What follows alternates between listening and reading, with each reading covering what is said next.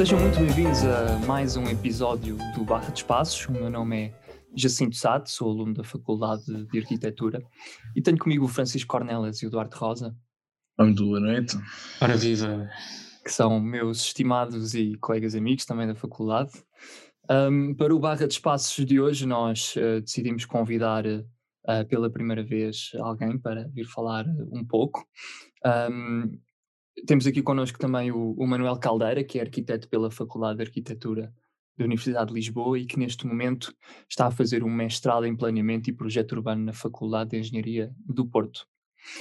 Uh, o Manuel Caldeira fundou, juntamente com a Inês Soares e com a Ana Carolina Helena, o Observatório Urbano, que é uma plataforma online acerca do espaço construído.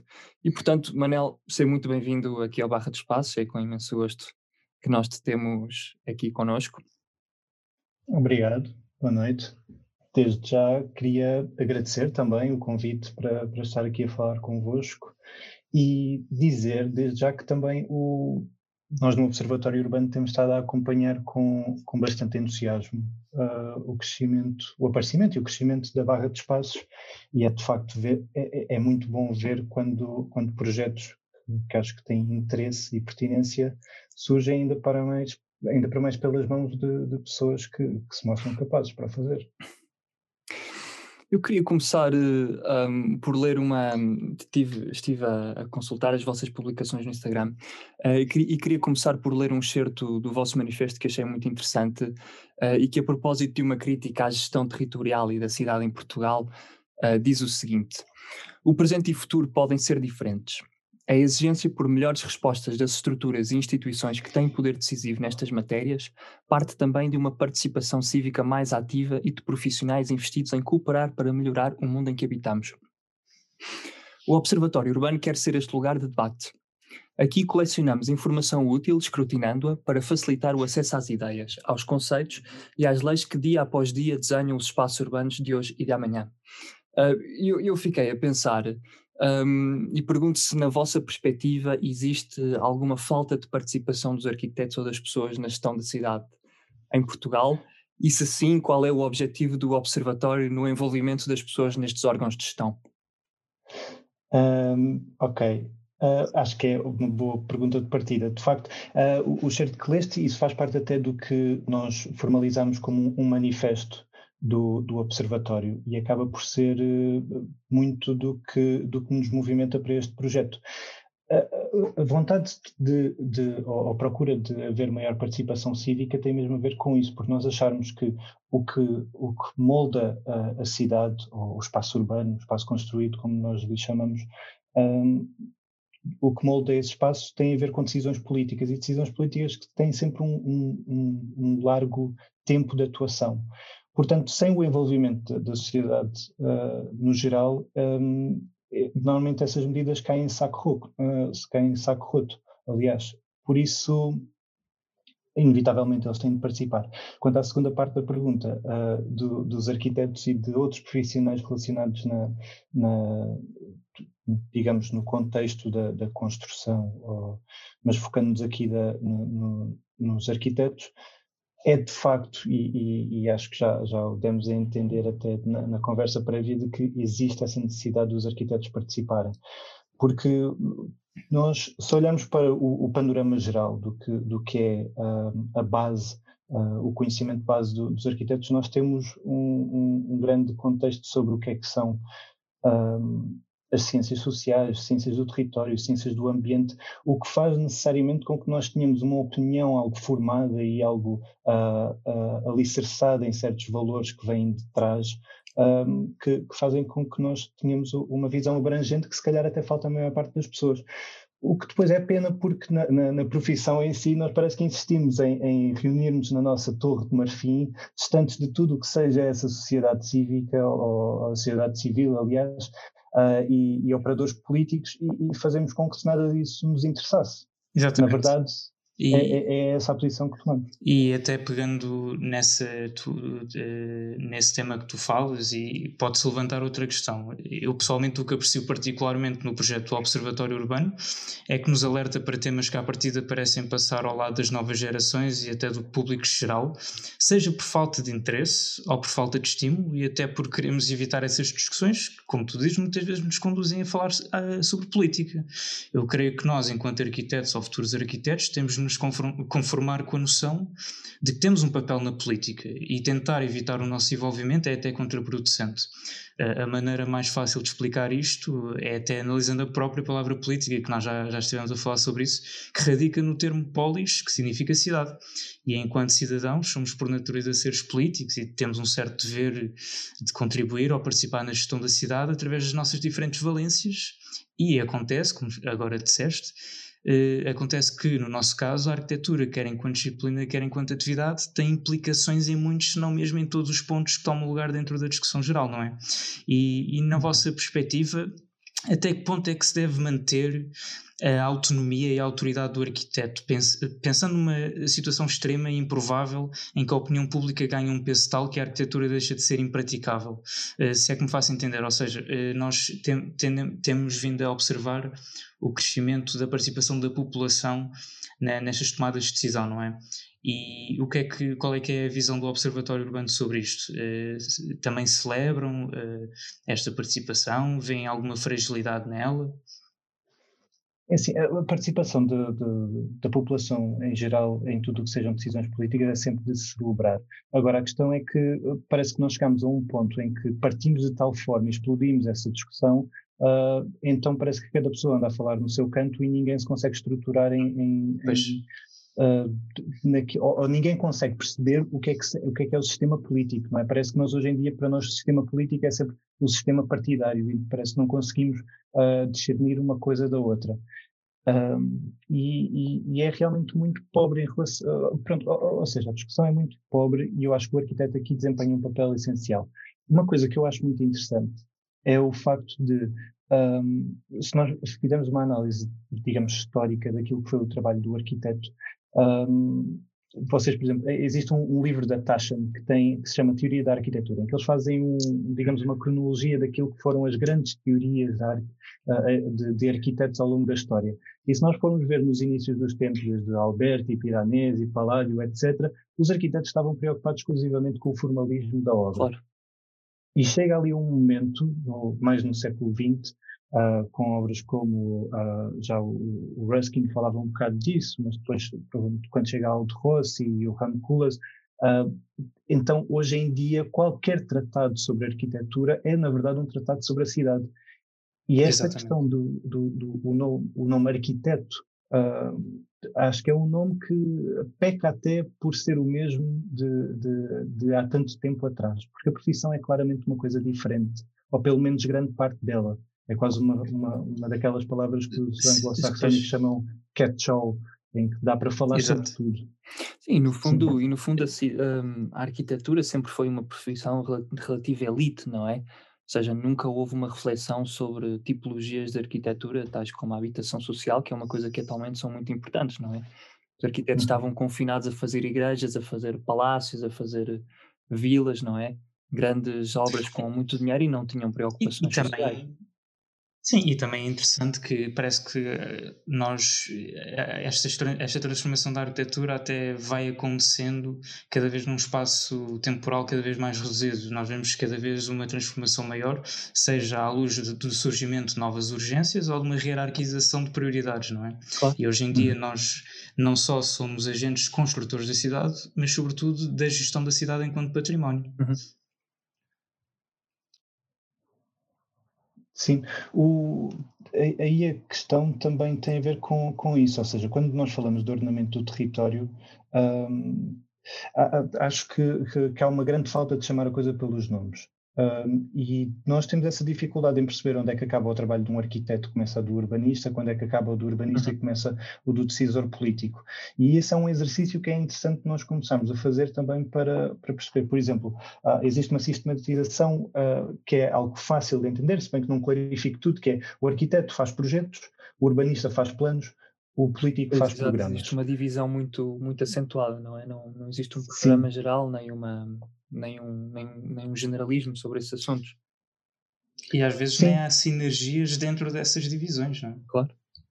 Porque depois também parece ser tudo uma coisa muito nebulosa e, e, é normal que o seja, porque hoje em dia as estruturas todas que trabalham sobre a cidade, sobre o espaço urbano, é tudo muito complexo, não só a, a, a nível institucional, como a nível do, dos próprios problemas que existem na cidade, fazem com que um, nós tenhamos. Uh, há o, o, livro da, da, lá está, da, da, cidade como arquitetura. Uh, o Nuno Portas, uh, uh, o arquiteto Nuno, Nuno, Portas aborda muito a questão de o, o, arquiteto, por todas estas questões que, que, que, temos estado a falar, por ter uma base em todas as ciências relativas ao, ao, espaço construído, não é? ciências sociais, ciências do uhum. território, ciências do ambiente, ele acha que está munido de ferramentas para fazer a chamada a síntese do espaço urbano. E ele dizia que essa okay. a síntese não é é impossível de fazer. No, no máximo existem umas sínteses, umas possíveis sínteses que, que, que, que, existam, mas não existe essa mítica ou, ou aclamada síntese e, e uhum. o arquiteto dizer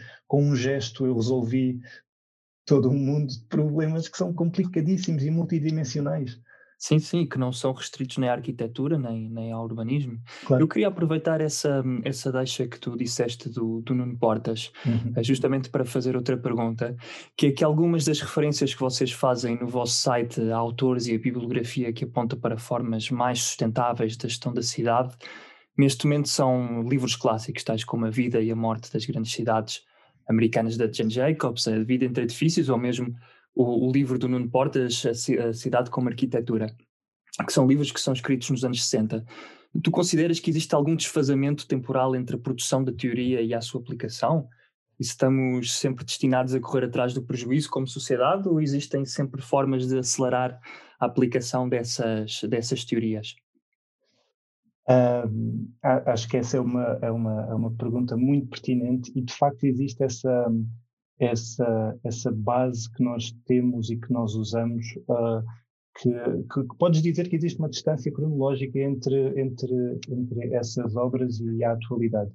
A questão e o que nós defendemos é que essa, esse distanciamento não acontece na problemática, essa uhum. é a questão. Ou seja, durante essa, essa década de 60, de facto, houve ali uma, uma proliferação de obras, por exemplo, aquilo que eu acabei de dizer, a Cidade como Arquitetura, foi escrita, se não me engano, no final dessa década. Acho que é em 69.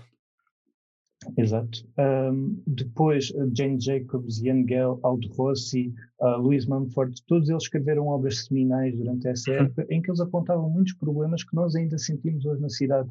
O Ian Gale é, é disso um exemplo. Ele escreve o livro A Vida entre Edifícios durante essa década, em que ele apontava claramente o, a cidade que estava a ser construída à escala do automobilista e o perigo que isso trazia para a chamada vida entre as cidades claro. e, e, o facto de, de ter de uh, defender aquilo que é a escala humana. Ora, o que é que acontece? Nós, isso é dito em, em, na década de 60 e nós chegamos hoje uh, 2021 e existem de facto cidades e países que conseguiram de alguma forma reverter isso, como é o caso da Dinamarca e como é o caso da Holanda, em que uh, nós conseguimos ver certos, uh, certos mecanismos saudáveis que foram lá montados, mas depois existem outras cidades, e nós nem somos o maior exemplo disso, em que o carro tomou conta, ainda assim, mesmo que o erro estava a ser apontado, e ainda assim nós cons conseguimos deixar que o carro entrasse pelas nossas cidades de uma forma completamente perversa. De uma forma acelerada. De uma forma acelerada, sim. E, e nós um, agora vamos fazer, uh, aproveito para fazer um pouco de publicidade. Nós um, agora, agora, eventualmente, quando isto sair, já, já aconteceu. Mas vamos ter um tema quinzenal que se chama Mobilidade Suave. E a Carolina uh, estava sempre a, a falar-nos de uma estatística que existia, que era no início da década de 90, Portugal era o terceiro o, o, terceiro país com menos taxa de motorização da Europa, ou seja, menos carros por habitante. E chegamos ao final dessa mesma década e Portugal, se não era o segundo, era o terceiro país com mais taxa de motorização.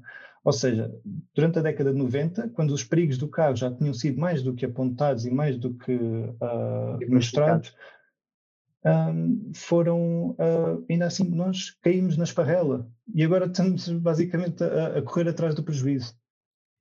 Sim, no fundo existe, eu acho que existe eh, em Portugal, acaba por haver uma certa necessidade de, do progresso pelo progresso e, e quando uhum. não se valorizam certas práticas que se consideram universalmente como boas, não é? Depois corremos o risco de, de investir em, em, imensas coisas que não que acabam por se tornar obsoletas ou que não são as mais adequadas, não é? Mas achas que essa, essa grande, como é que é dizer, esse louvor ao, ao carro não, não se prende também a uma questão de, de expansão da cidade e de, e de obrigar as pessoas a, a ir para a, para a periferia e, e de alguma maneira isso também está de acordo com aquilo que foram uh, as programações uh, que os, os, grandes programas que se fizeram a nível de planeamento para o, para o país, onde, onde através da, da, facilidade de mobilidade, primeiro através do comboio e depois através do carro, uh, se, também em semelhança ao que aconteceu ao resto da Europa, não se fez esse. Não foi mais por isso que fizemos a, a transição para o carro do que propriamente por, uma, por um. Endeusamento tecnológico. Sim, do que propriamente Sim. por um endeusamento tecnológico. Sim, é, é, é uma ótima pergunta. Ou seja, o que estás a perguntar é, mesmo nós sabendo todas essas questões, e ainda que o soubéssemos, uh, se calhar havia uma tendência de crescimento uh, que nos era de alguma forma imposta e que era mais forte do que até a nossa vontade de, de, de dizer, uh, ok, o carro afinal é, é, uma peça demoníaca e não deve ser incluída no nosso, no, na nossa estrutura urbana. O, o que acontece aqui é que durante essa época, ou seja, lá está, década de 60, o que é que acontece pouco depois em Portugal? Existe o, o 25 de Abril, existe uma, uma abertura a um mundo externo, existe uma afluência enorme das pessoas do mundo rural para o mundo urbano, um, e, e, são conhecidos os casos por, em volta de Lisboa, em volta do Porto, mas mais até em Lisboa, de, de basicamente nós precisávamos de casas, precisávamos de casas à volta da cidade, então começámos a construir uh, incansavelmente. Uh, e o carro começa a desempenhar aí um grande papel. O carro vem quase como uma ferramenta um, bastante bem-vinda, digamos. Sim, dessa, de facto é a única coisa que permite essa expansão, porque basicamente o que, uhum. o que se tentou dizer é que morassem onde morassem, nem que fosse a 50 quilómetros, uh, a mobilidade não seria uma questão, não é? Sim. Sim. Eu acho que, o... desculpem, o, o Arnaldo está Sim. a dizer relativamente ao carro. Eu lembro-me de uma, de uma passagem no, no Escolha ou Fatalidade do Leão Crier, onde ele apontava que o problema do carro não era o carro propriamente dito, que era a periferia. Portanto, quando existe uma lógica eh, de gestão territorial onde o modelo é a periferia e onde as pessoas vivem fora dos sítios onde trabalham, portanto, uma lógica de zoning, uh, é normal que o carro surja não como um problema em si, mas como uma fatalidade, não é? Como uma consequência desse Exato. mau planeamento urbanístico. Exato, mas isso é daqueles casos que é um ciclo um, um ciclo pois. vicioso, não é? nós temos a, nós temos os subúrbios porque uh, ganhamos o carro e nós temos o carro é, é porque ganhamos os subúrbios. Uh, sim, uh, e caso isso tem muito... é o carro e o subúrbio. É o carro e o subúrbio, o que é que veio primeiro? um, E isso, vocês falaram em zoning e tem muito a ver com, com essa ideia. E a questão da mobilidade uh, está, começamos hoje a perceber que a mobilidade não é a resposta para tudo. Ou seja, nós, na, na verdade, o que queremos na cidade não é, ou pelo menos não é apenas mobilidade. Nós o que queremos acima de tudo é acessibilidade. Queremos que as pessoas cheguem aos sítios que precisam. E durante muito tempo, com, na cidade pós-industrial e com essa percepção do zoning, o que nós achávamos era Uh, ou seja, havia aqui uma questão que era a economia de escala, o, o, Sim, a Revolução Industrial dá-nos essa percepção da economia de escala. Se concentrarmos atividades, conseguimos ter uma otimização dos recursos do, do, do, das pessoas que estão a fazer esses mesmos espaços. Por exemplo, uh, se temos uma fábrica, queremos ser outra fábrica ao lado, porque as estradas que dão uh, acesso a uma te, dão acesso a outra. Claro. Se, se, temos uma faculdade, queremos ter logo outra faculdade ao lado e fazer aí um campus universitário. Porquê? Porque temos professores que podem ir dar aulas a um sítio e ao outro, um, etc. Então, uh, nós achamos, ok, nós conseguimos ter esta economia de escala, criamos este zoning e, ao mesmo tempo, conseguimos uh, tudo isto está resolvido porque nós temos uma coisa muito boa que é a mobilidade. Uhum. Inicialmente com o comboio e depois com o carro. Achamos, nós com o carro chegamos a todo lado. Então, por que preocupar-nos em colocar as coisas perto umas das uhum. outras? E esse é que foi o grande erro, porque nós hoje em dia chegamos o grande erro, mas quer dizer, à luz da época, uma pessoa também não conseguia estar a parte de todas as condicionantes, não é? Nós hoje em dia percebemos que o carro nos traz grandes desvantagens a nível ecológico, a nível uh, social, não é? Porque nem toda a gente tem acesso uh, ao carro. E e depois há outros problemas, outros problemas que entram muito dentro dessa questão da mobilidade, que é muito interessante, mas eu não estou de todo dotado ainda para falar acerca disso, que é a ideia de que a mobilidade gera mobilidade, porque existem coisas como a procura latente, a procura induzida, um, mas basicamente é a ideia de que numa estrada, vocês têm uma estrada preparada para 100 pessoas, e percebem que existe uma procura de 140 pessoas, digamos. Então expandem a estrada para, ok, conseguimos acomodar mais 40 pessoas. Exatamente. E até dão um desconto, Anos um mais desconto tarde. de 160 pessoas.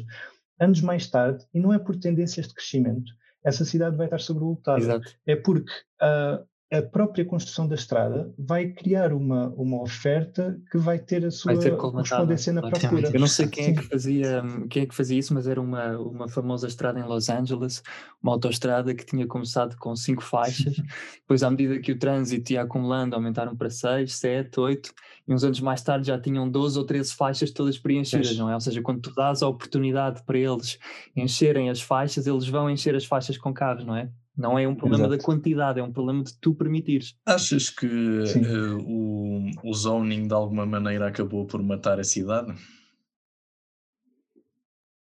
Epá. Um,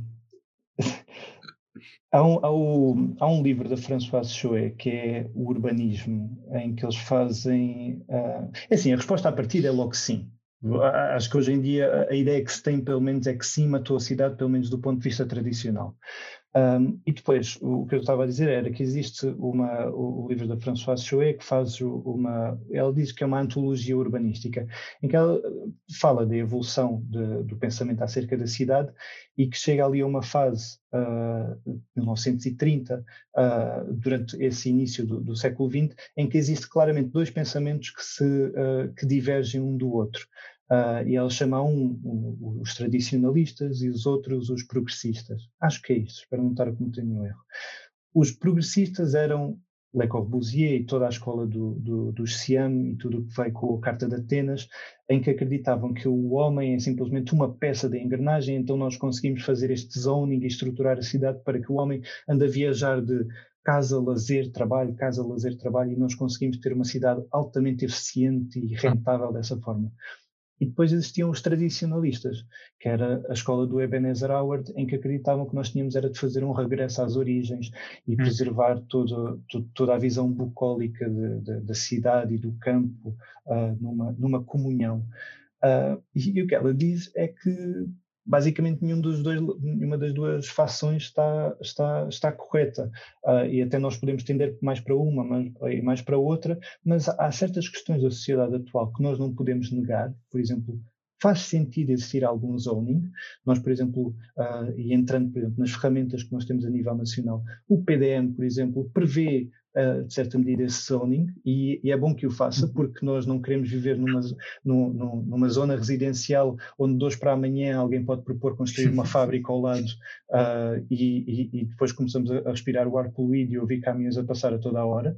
Portanto, esse zoning faz sentido, não é? Nós queremos isso noutro sítio qualquer, mas depois não faz sentido essa segregação que nós criamos e pior do que Sim, onde as pessoas só moram, onde as pessoas só trabalham, onde depois Sim. têm que se deslocar horas para ir eh, visitar um parque qualquer que podia pois. estar e também tem a ver com as suas casas. Tem tempo, não é? Porque às vezes nem tempo na rotina delas têm para, para fazer isso justamente porque as coisas estão E parece que também tem a ver um bocadinho com a escala em que se faz esse zoning, não é?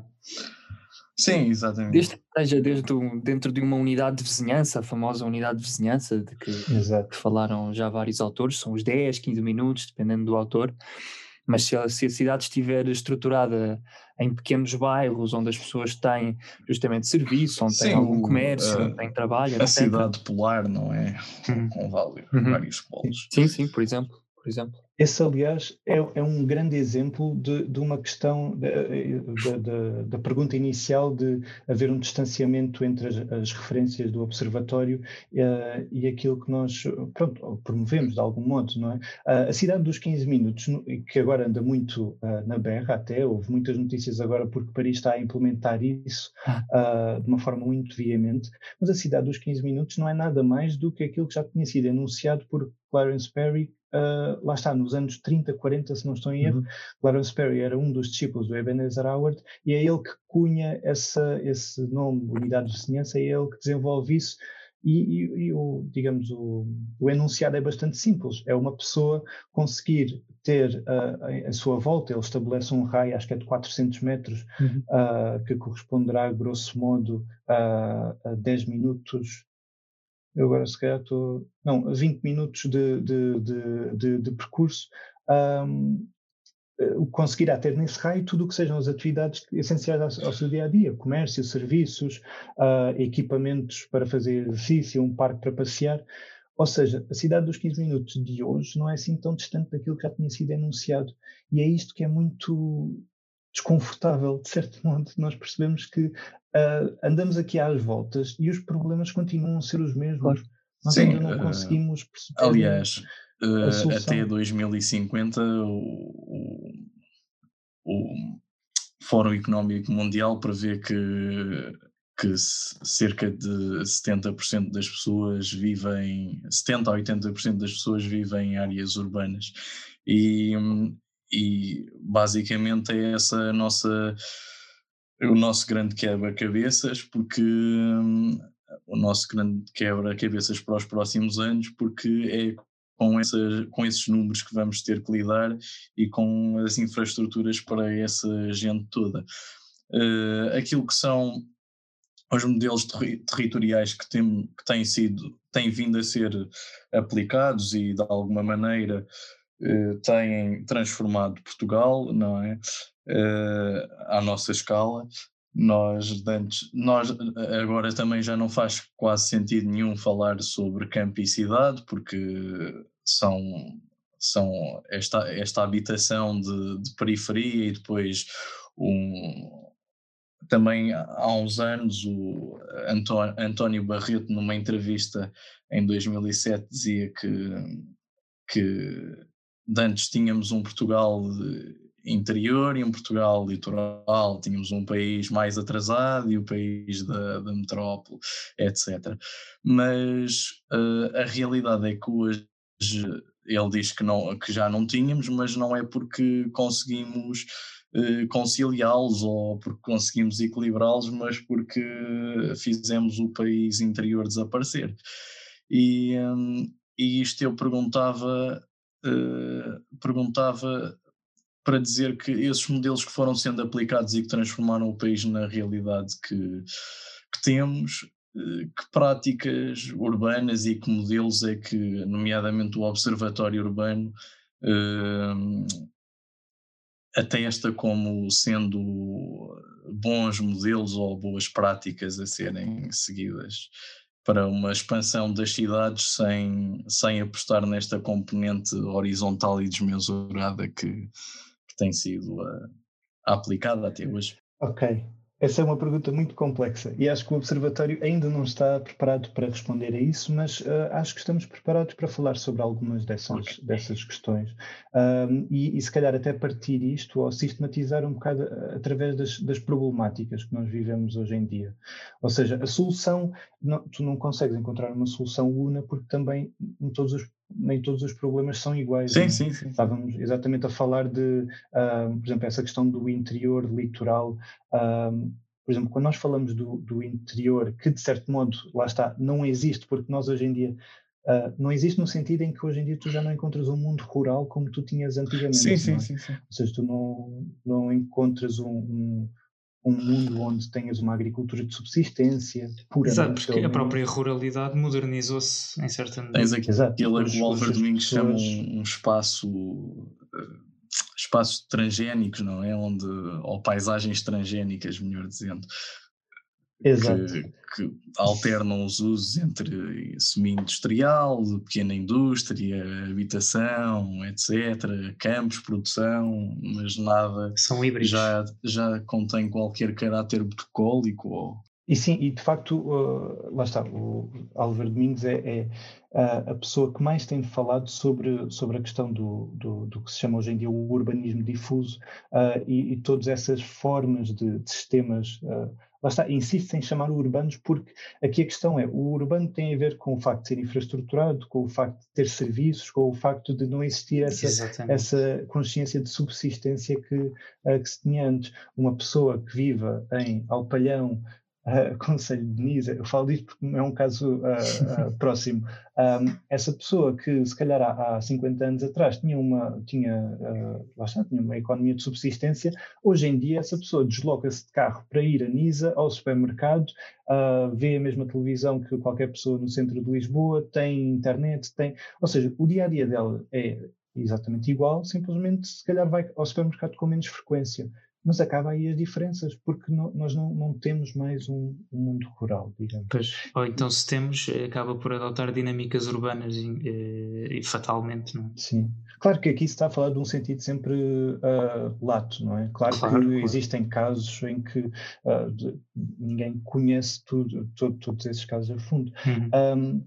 agora, o que o, o, que, o que eu há bocadinho ia dizer é, por exemplo, nós podemos fazer aqui uma sistematização, e acho que até tem interesse começar a sistematizar coisas, por exemplo, olhando para a cidade, hoje em dia são-lhe apontados quatro problemas fundamentais no, no, nos desafios da cidade hoje em dia, que têm a ver com o crescimento, e, e o crescimento urbano ou o crescimento demográfico, um, tem a ver com a coesão urbana, ou por extensão a coesão social, e depois tem a ver com duas sustentabilidades. Uma que é a sustentabilidade ambiental e outra a sustentabilidade económica.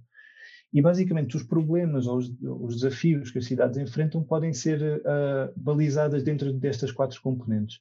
O crescimento tem a ver com o facto de uh, tem, temos cidades cada vez mais estagnadas e muitas delas até em declínio. No panorama português temos, por exemplo, cidades como Porto Alegre ou como Bragança, que são cidades que estão a perder população e é preocupante começares a perceber o que é que vai acontecer a estas cidades, tu não vais querer implementar as mesmas dinâmicas ou as mesmas políticas nesta cidade como numa cidade, por exemplo, uh, como Coimbra ou Porto ou, uhum. ou, ou, ou, quer que seja. Sim, que são cidades um pouco maiores e que têm outra dinâmica também. Sim, e, e, que estão em crescimento, ou seja, nós em Portugal no geral estamos em decrescimento demográfico, mas estas cidades continuam a acolher população. Portanto, uh, nós devemos ter essa consciência. Uhum.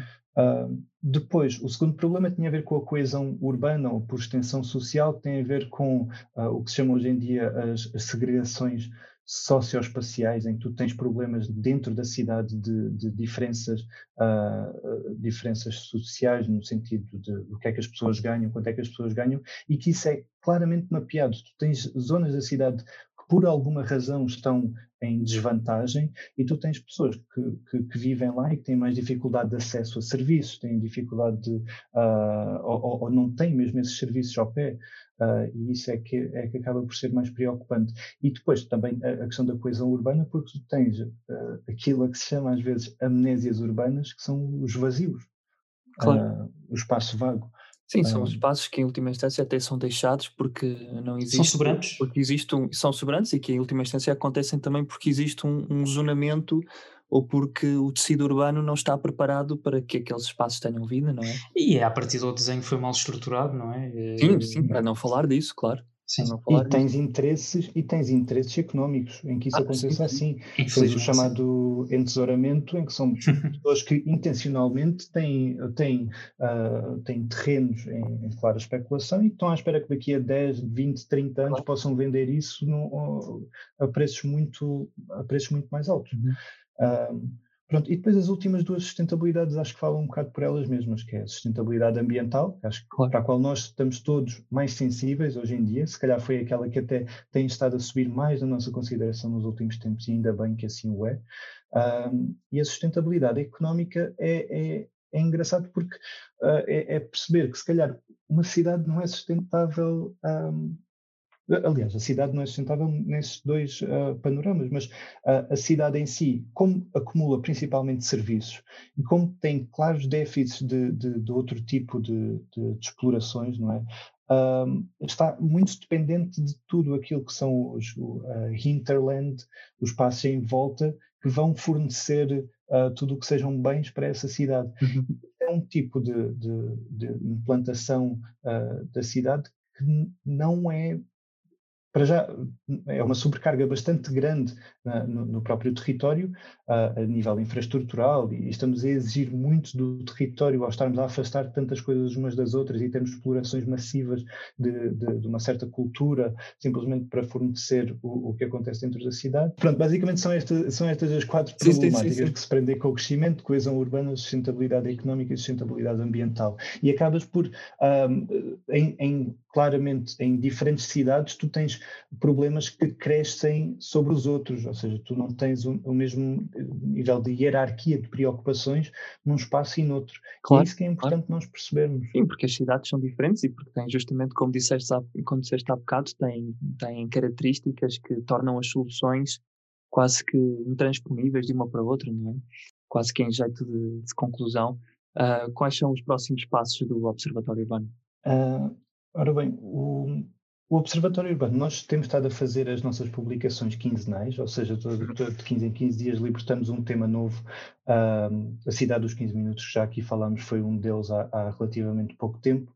Um, e queremos continuar com isso, queremos continuar com uh, o desenvolvimento do site. Nós, neste momento, temos lá um glossário que, que é uma compilação de vários termos, conceitos. Uh, uh, depois também temos termos de, de, ferramentas do planeamento urbano que, que, estão lá, uma pessoa pode consultar e tem sempre referências a outros links externos, cada pessoa queira continuar a, a, a consulta. E temos também uma biblioteca, que, que, até já foi aqui falada, que são, digamos, os, não percebi, desculpa. Com, com, alguns resumos, umas breves notas sobre o conteúdo do livro. Exato, umas sinopses. Um, e para já é isto. Uh, estamos a querer melhorar o, o, a produção dos temas quinzenais um, e, e, temos um ou outro projeto em, em carteira, mas uh, se calhar é melhor não, não falar para já disso, a ver se depois é uma surpresa ou não. Fica como, fica como surpresa. Um, muito bem, agradecemos imenso a tua presença no nosso podcast de hoje. Eu deixo o repto a todos os que nos estão a ouvir para consultarem a página do Observatório Urbano, é observatóriourbano.pt, se não me engano, não é? Exato. Já decorei como é simples. É simples e direto. Minha parte é tudo, não sei se o Francisco ou o Eduardo querem acrescentar alguma coisa.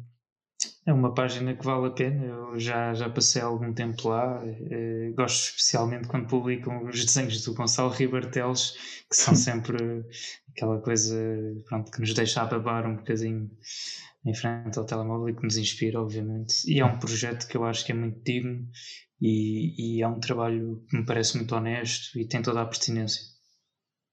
Eu também queria só agradecer aqui a, a, disponibilidade do Manuel para esta conversa, que foi bastante interessante, e, e agradecer também em nome do, do nosso grupo e do, do, dos nossos ouvintes também o trabalho do Observatório Urbano, que tem, sido, tem vindo a ser muito muito interessante também. Mais uma vez, uh, agradecer-vos, uh, porque, porque lá está, acho que faz sentido até numa fase inicial uh, haver uma certa sinergia entre estes projetos, que acho que acabam por, por ter aqui um, um, bom ponto de encontro.